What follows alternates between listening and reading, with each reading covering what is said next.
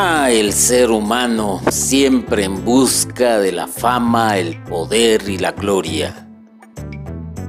¿Cuántos de ustedes no han observado a predicadores e incluso a sacerdotes que buscan el poder, la fama y la gloria en medios radiales, medios televisivos, en las redes sociales? Se nota de inmediato en su actuar, en su forma de ser, que lo que buscan es mantenerse en el pensamiento de las personas, pero para adquirir eso, fama y gloria. Y se olvidan de que Jesús caminaba por las calles de Israel haciendo el bien, pero sin la pompa, sin el bullicio de otros predicadores. Jesús no buscaba eso. Incluso cuando tiene su, entrada, su entrada triunfal en Jerusalén, no fue él el que organizó que se le y se le lanzaran alfombras y que se organizara una valla de gente y que gritaran, bendito el que viene en el nombre de Dios. No, no, no fue él. Fueron sus seguidores. Pero bien,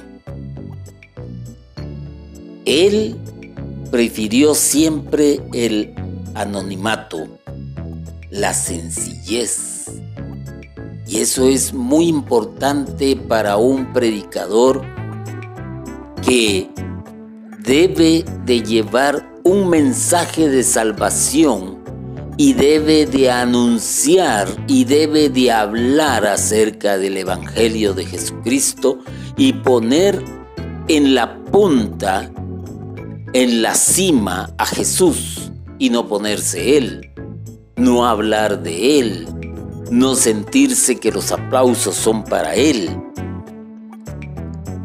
A la humanidad le agrada levantar grandes cortinas, y grandes telones y alfombras rojas por los logros que alcanza. Eso es para el mundo. Eso es para los artistas que de eso viven, de la fama, eso es para los deportistas que también viven de ello y que necesitan llenar sus vitrinas con medallas y trofeos.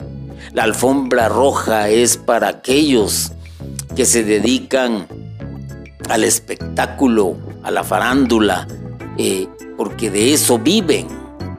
Y mientras más se mantengan en la cima, más dinero llevarán a sus cuentas bancarias. Pero recordémonos de algo muy importante.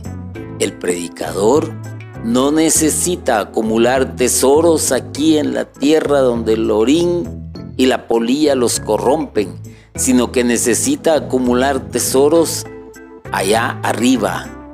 ¿Y quién es el que está arriba? Es Dios, el Hijo, y a Él se le debe honor y gloria por siempre.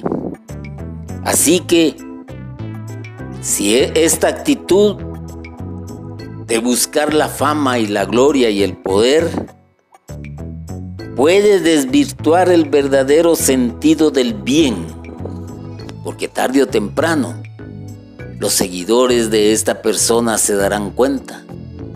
Tarde o temprano analizarán qué es lo que realmente está buscando. En nuestros planes de evangelización, lo central no deben de ser las actividades, sino el servicio y la entrega. Porque aquel que se entrega a las actividades, poco a poco, está haciendo el papel del ser y no del qué hacer.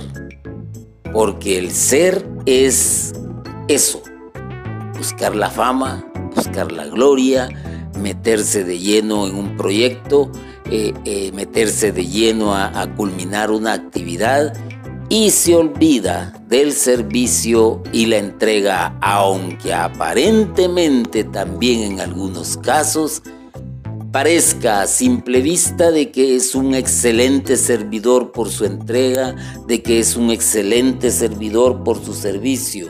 Momento. Momento.